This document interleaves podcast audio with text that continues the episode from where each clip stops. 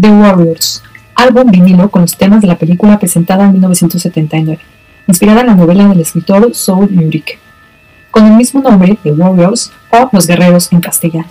El tema trata de la historia de bandas realizada en Nueva York, drama y acción la cual comienza con el asesinato del líder de una de las bandas convocadas clandestinamente, Cyrus, y una malvada acusación en contra de los guerreros.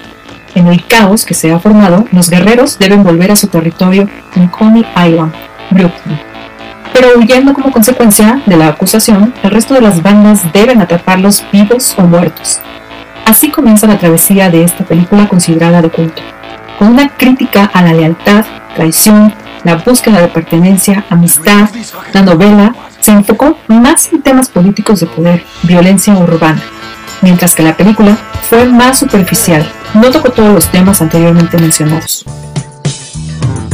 All right now, for all you boppers out there in the big city, all you street people with an ear for the action, I've been asked to relay a request from the Gramercy Riffs.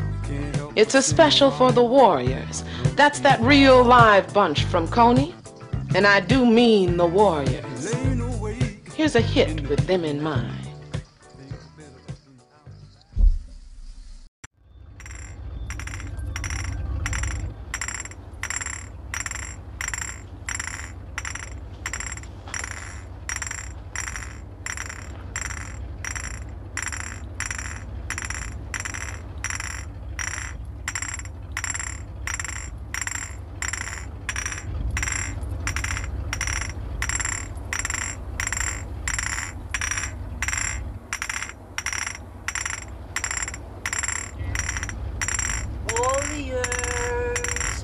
hello to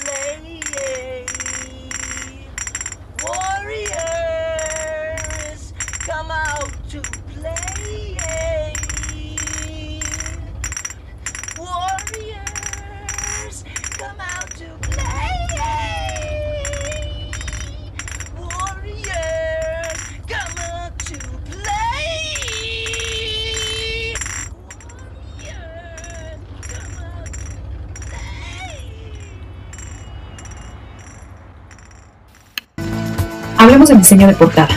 La música es importante para la industria fílmica, por lo que en la película no podría faltar. Música del género rock, disco, funk, salsa, rhythm and blues, disco, funk. Producido por A&M Records, con voces como las de Barry DePerson, el integrante de la banda Eagles, Joey Walsh, Arnold McCuller, pero hablaremos diseño de la portada en la que muestran a todas las bandas reunidas con el título con una tipografía caótica, Los Guerreros, en tono morado y una sombra en color azul. En primer plano, a el líder de los guerreros, Swan, protagonizado por Michael Beck, un beisbolista, Harry Madsen, Cleon Dorsey Wright, la chica Mercy, con la actuación de Deborah Van Valkenburg, su primera película, quien cuenta que tuvo una fractura en la cadera y recurrieron a la chamarra con la que vemos en casi toda la cinta para cubrirla. El diseño estuvo a cargo de John Koch, quien ganó hasta tres premios Grammy como director de arte para la empresa Apple Records. Koch conoció a John Lennon y Yoko Ono en 1968. Ambos admiraban su trabajo como director en arte revistas de artistas. Diseñó el libro del álbum Let It Be y la portada del icónico Abbey Road y un set de la boda de John y Yoko. Diseñó el icónico logo y portada del álbum Hotel California de la banda Eagles, inspirado en las rocolas Wurlitzer de los años 50, ya que su padre trabajó en ellas. Sus portadas han sido exhibidas en el Rock and Roll Hall of Fame Museum. También ha probado su creatividad como productor con empresas como Warner Bros., Fox, MGM, History Channel, entre otras. John Koch es considerado uno de los mejores diseñadores en portadas de discos.